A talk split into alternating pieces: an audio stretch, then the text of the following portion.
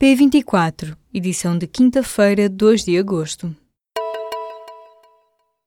Termina nesta quinta-feira a ação de limpeza do fundo do Rio Tejo, em Vila Velha de Rodão. Desde 18 de junho foram aspirados para gigantescos sacos 93 mil metros cúbicos de lamas e água. Agora segue-se a secagem das lamas, que devem ser encaminhadas para a valorização agrícola dos solos como a fertilização.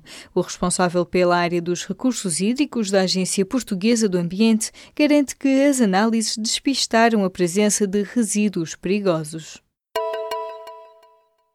O Papa Francisco alterou formalmente o catecismo da Igreja Católica no que toca à pena de morte. A nova redação do documento considera agora inadmissível em qualquer circunstância. A dignidade da pessoa não se perde mesmo depois de ter cometido crimes gravíssimos. Pode ler-se agora no número 2267 do catecismo. A Igreja Católica coloca-se assim a favor da abolição da pena de morte em todo o mundo. A temperatura máxima subiu 5 graus na quarta-feira. A 1 de agosto, 10 estações meteorológicas registaram mais de 40 graus, todas no Alentejo. Nos próximos dias, prevê-se que as temperaturas máximas ultrapassem os 45 graus em alguns locais do país. O governo decidiu no início da semana declarar situação de alerta para o período entre 2 e 6 de agosto devido ao calor. Também os bichos são afetados, relembra a Associação Animal, que deixa alguns conselhos aos donos donos. Não devem passear os cães nas horas em que se fazem sentir as temperaturas mais elevadas e devem ter cuidado com os locais para onde levam os animais. O asfalto e pisos semelhantes facilmente queimam as patas dos bichos.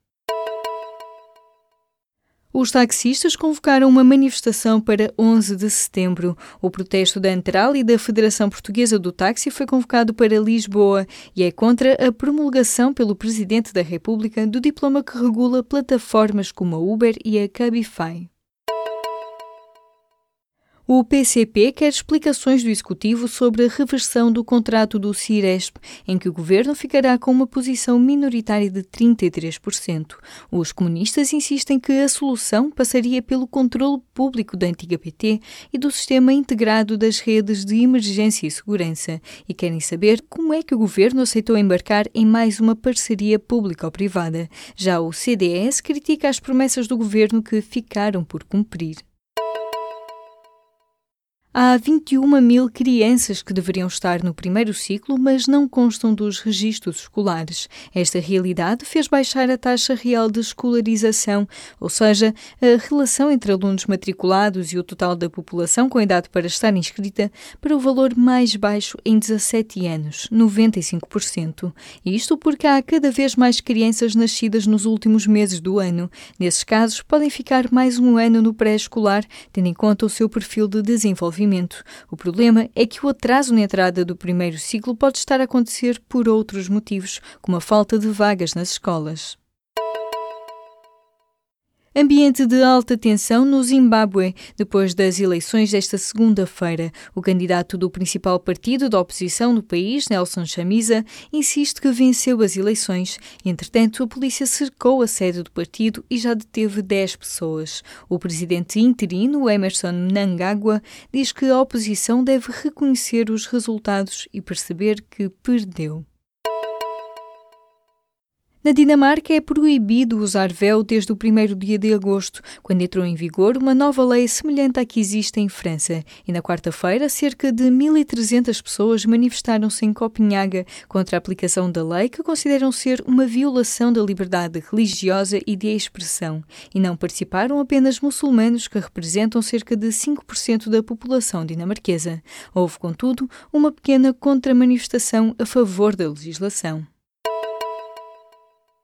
Em 2017, a concentração de dióxido de carbono atingiu um novo recorde. Também houve um aumento da concentração de outros gases, como o metano e o óxido nitroso. O último ano está entre os três anos mais quentes desde que começaram os registros meteorológicos em 1880 e foi o mais quente se não contarmos com o fenómeno do El Ninho. De onde vêm os diamantes azuis? De um sítio bem profundo da Terra. Os diamantes azuis são apenas 0,02% dos diamantes extraídos da Terra e fazem parte de algumas das joias mais valiosas do mundo. Mas a sua história geológica é complexa, de acordo com um estudo publicado na revista Nature que analisou estas gemas raras e valiosas.